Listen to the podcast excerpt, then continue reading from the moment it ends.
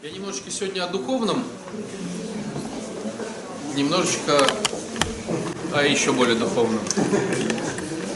Сегодняшняя притча про самарянина, о, про этого, про самарянина.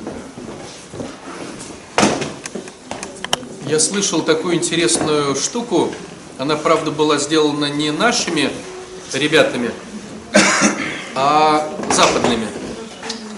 Но тема-то одна и та же. Короче, они делали эксперимент по католическим семинариям. По семинариям делали эксперимент. Сначала очень долгое время, я не помню цифр, но типа там месяц, изучали эту притчу вдоль и поперек. Про нее говорили, говорили, кто там что говорил про нее, писали там какие-то доклады. Ну, в общем, эту притчу они вот прям погружались в нее. А потом выбирали одного какого-то студента, который не знал, что с ним будет проходить эксперимент.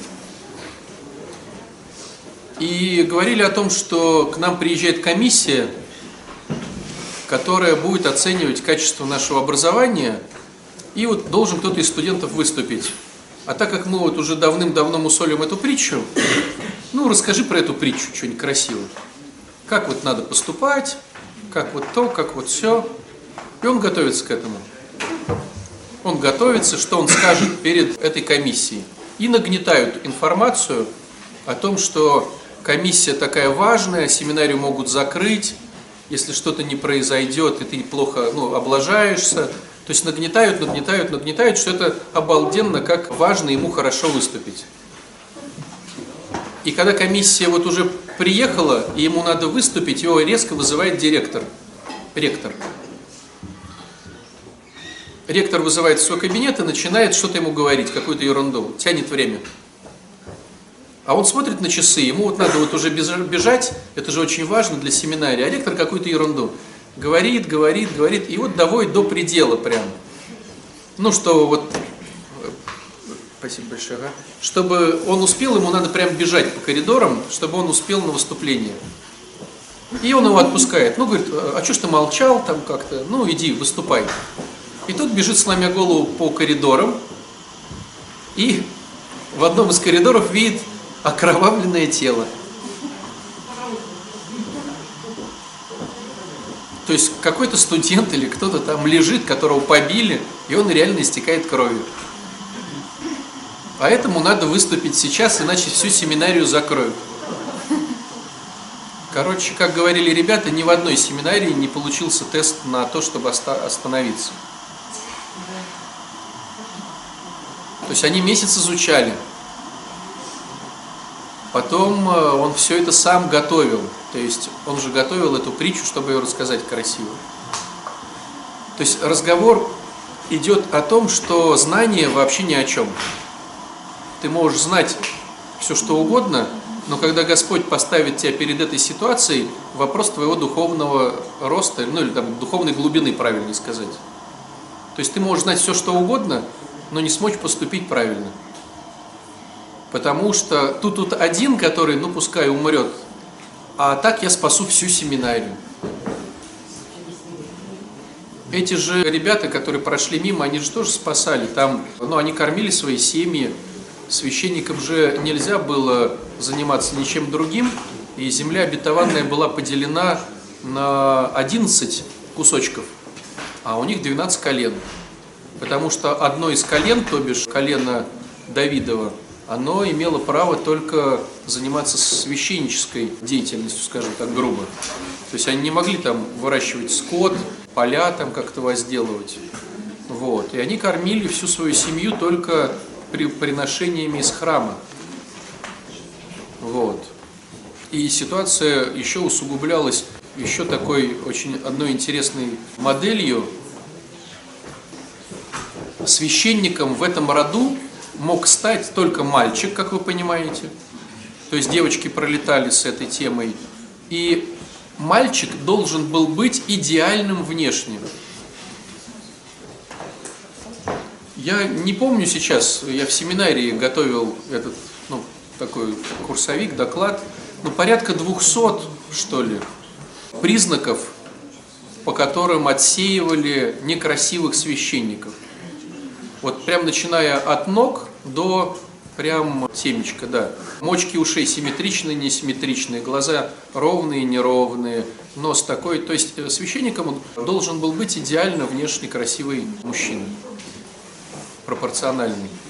И, естественно, как вы понимаете, из тех кандидатов в депутаты, которые ну, были представлены по возрасту, многие не могли в это все вписаться.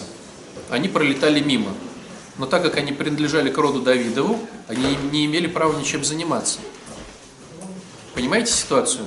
Ты родился вроде Давида, ты женился, у тебя 10 детей, но ты не прошел тест. Ага.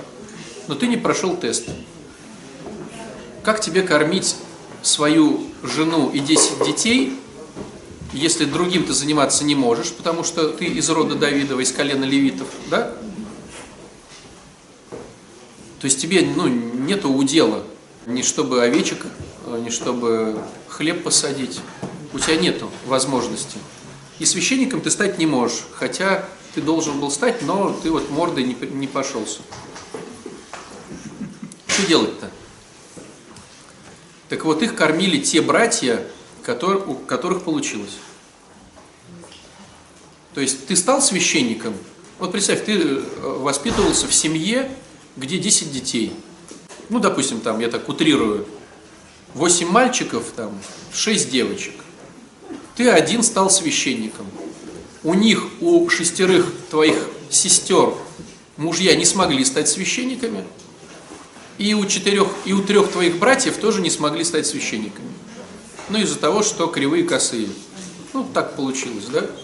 То есть у тебя 10 братьев, независимо еще, плюс родители, и только ты один священнослужитель, который кормишь своих детей с семьей и этих детей с семьями.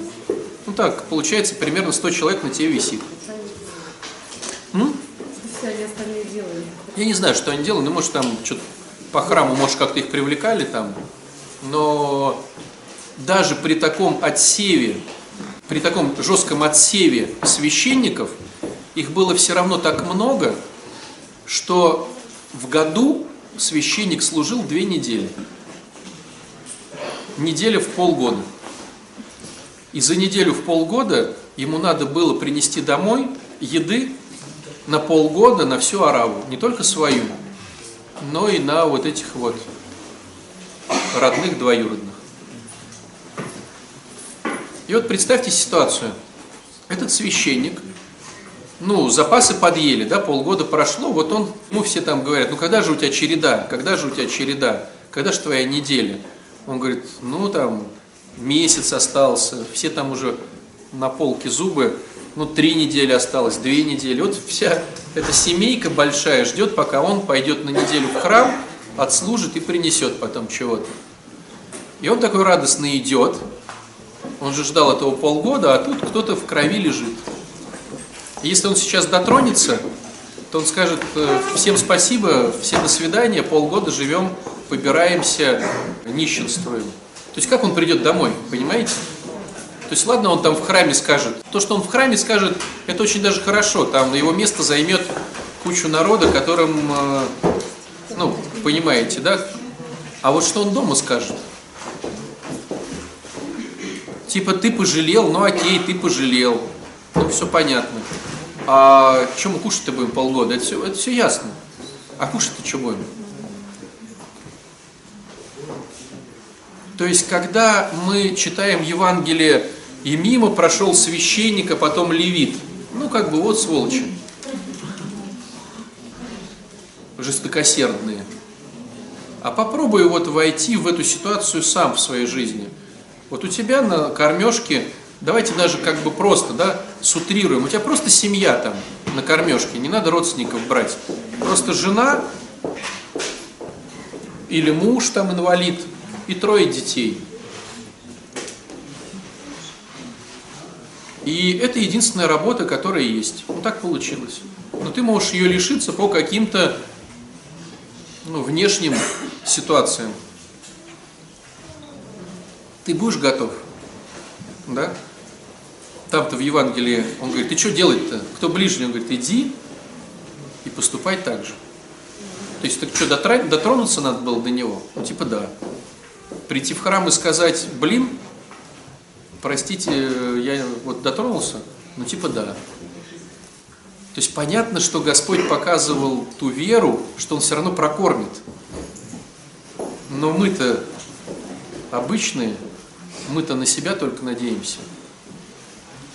И как только у нас в жизни возникает хоть малейшая ситуация страха, почему нам страшно? Потому что, а вдруг не прокормят? Раньше кормил, а вдруг правила игры изменились, он скажет, слушай, я тебя кормил, кормил, сейчас, вот сейчас выпутывайся сам. И что делать?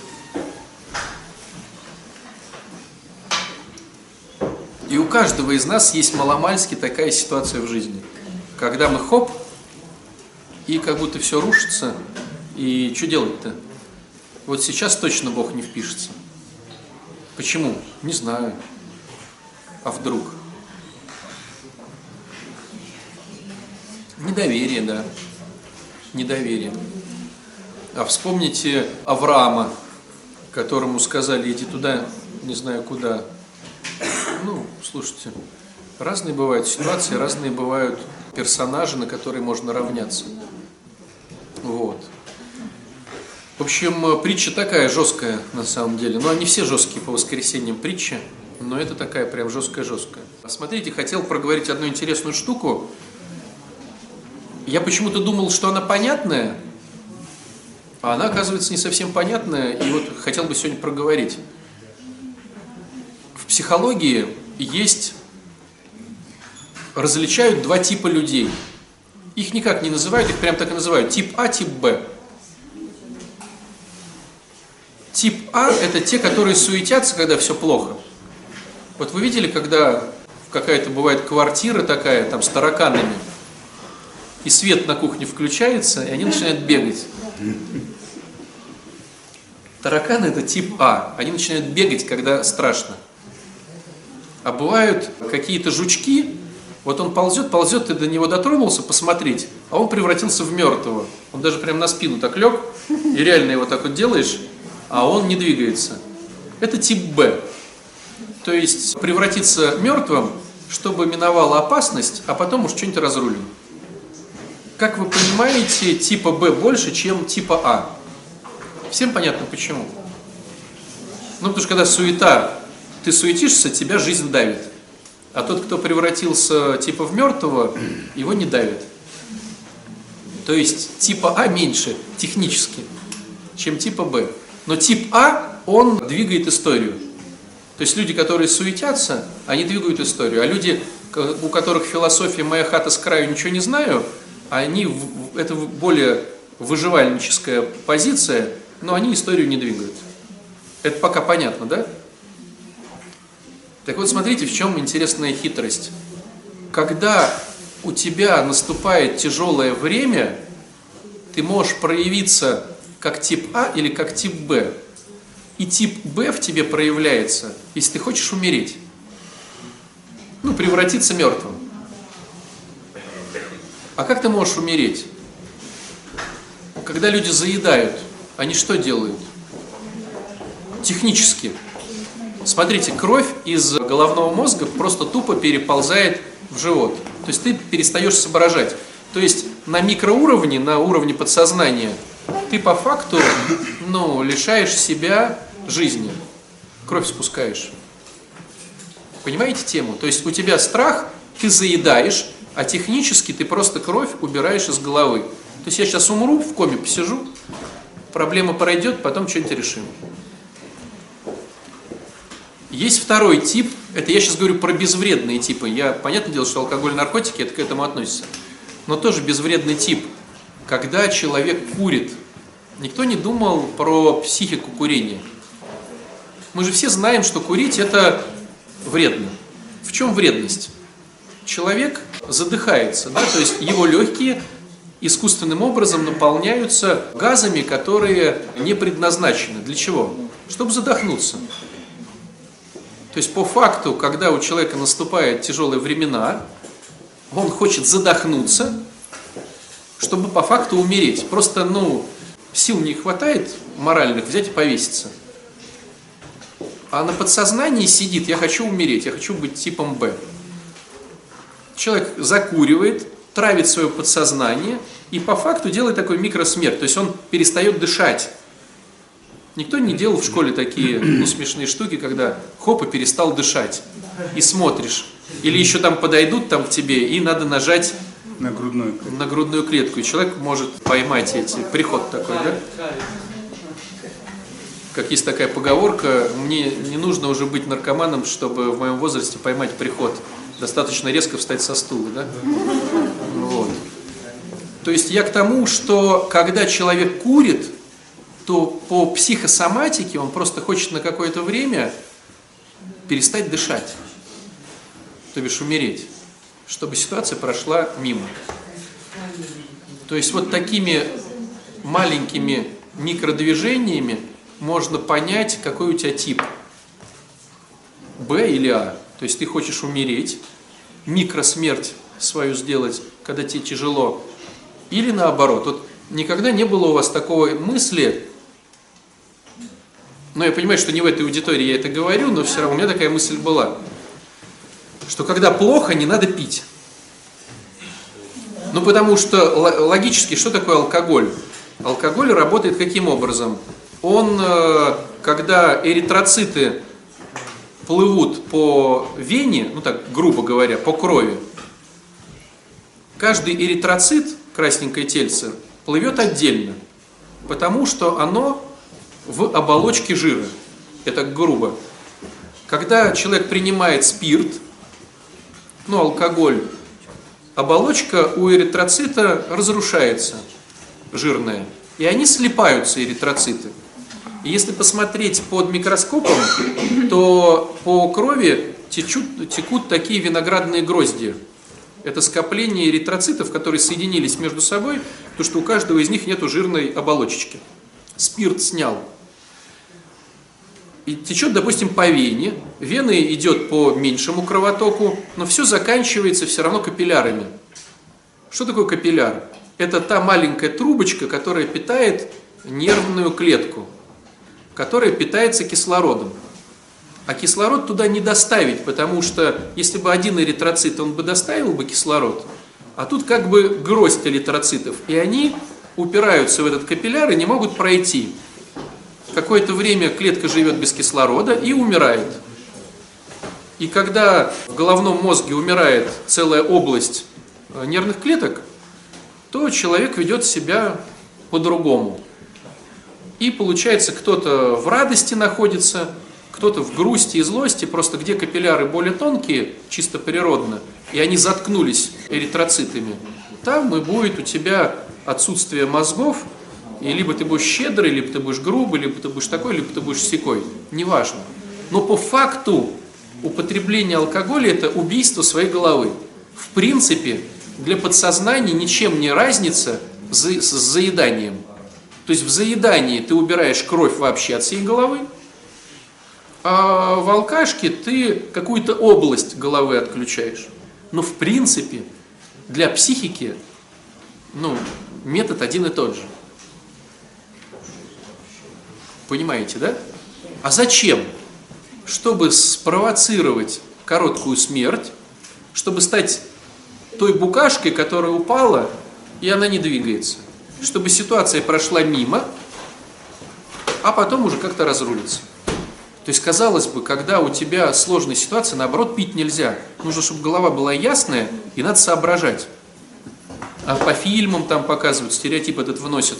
Вот он переживает, у него сложная ситуация, за ним гонится там вся Москва, он чик налил себе и шлепнул.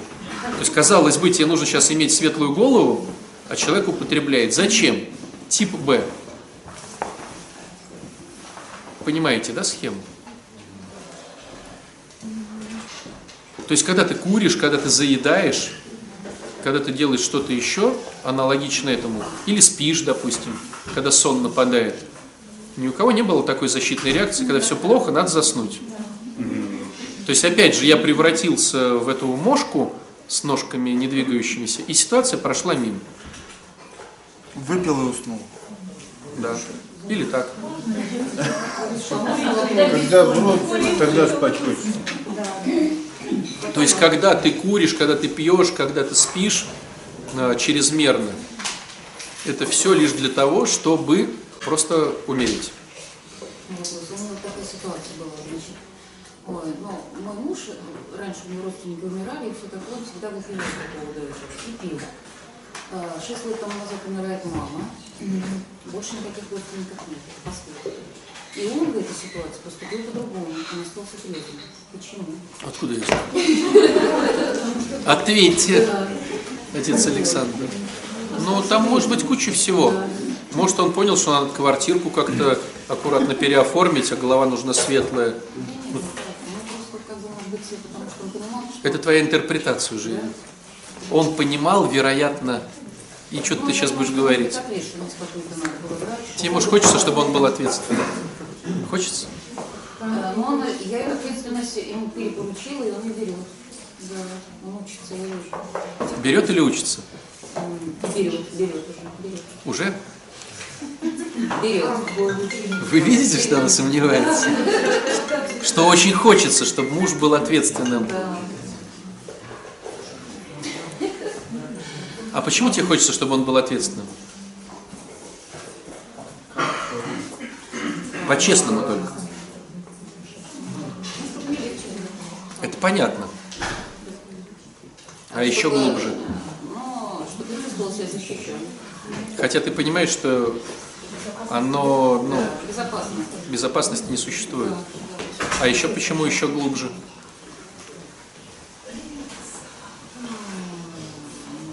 Смотри, если бы ты переживала за всех мужчин, что они безответственные, то это было бы одно. А так, ну, там такая схема простая, что это же я его выбрала.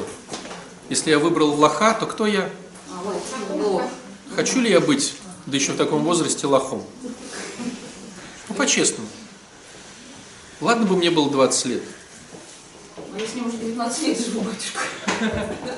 И все, он учится брать ответственность у тебя. Ну, он сухой алкоголик, он 6 лет только не пьет, получается так. И вот, да. Только не пьет, обесценила человека. Ох уж любовь это у тебя к нему. Я не знаю даже, как отвечать вам на каждое слово выяснить, да. Ну, Отвечай, как чувствуешь. Да, Вот и все. и промахиваешься. Он человек не пьет 6 лет. Он только 6 лет не пьет. Вот так любовь там внутри. Целых 6 лет. Мой-то красавчик. Целых 6 лет горжусь, смотрю, пылинки с него сдвигаю. А так, без поддержки сообщества. Прикиньте, мой-то какой классный психолог. Без поддержки сообщества и церкви не пьет уже целых 6 лет. А вы тут ходите, тут сливаете Я все. даже не- я- Нет, я так даже не думаю. Так про это разговор. Про это разговор.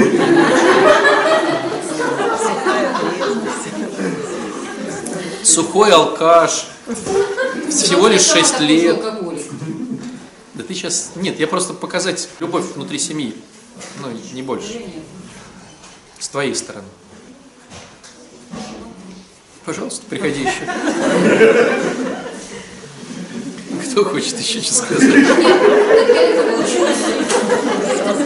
Да, да, да.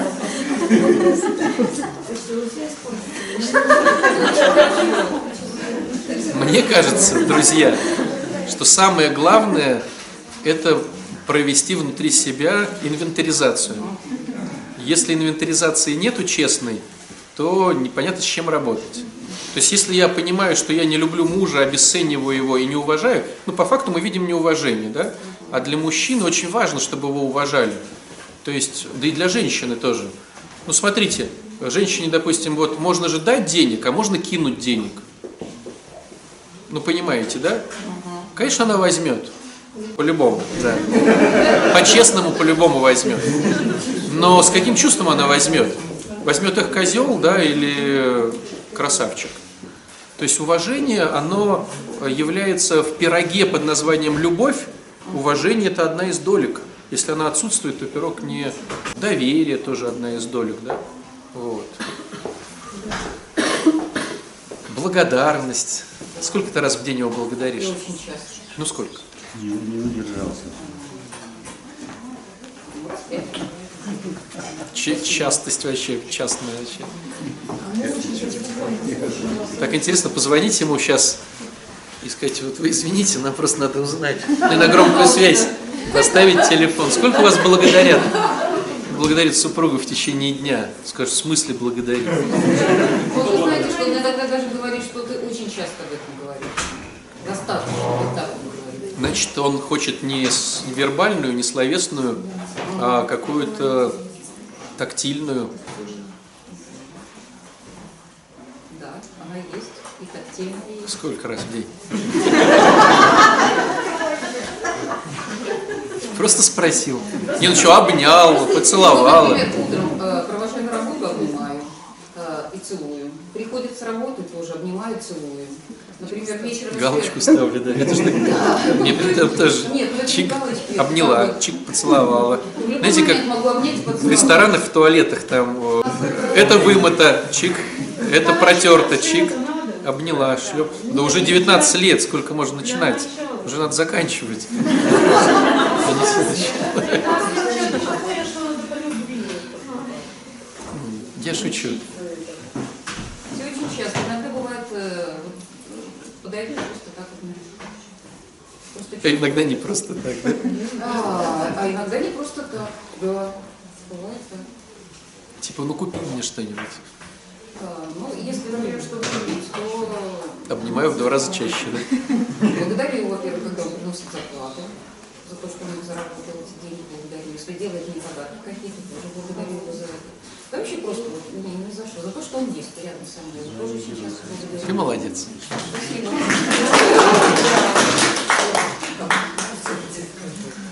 О чем это мы?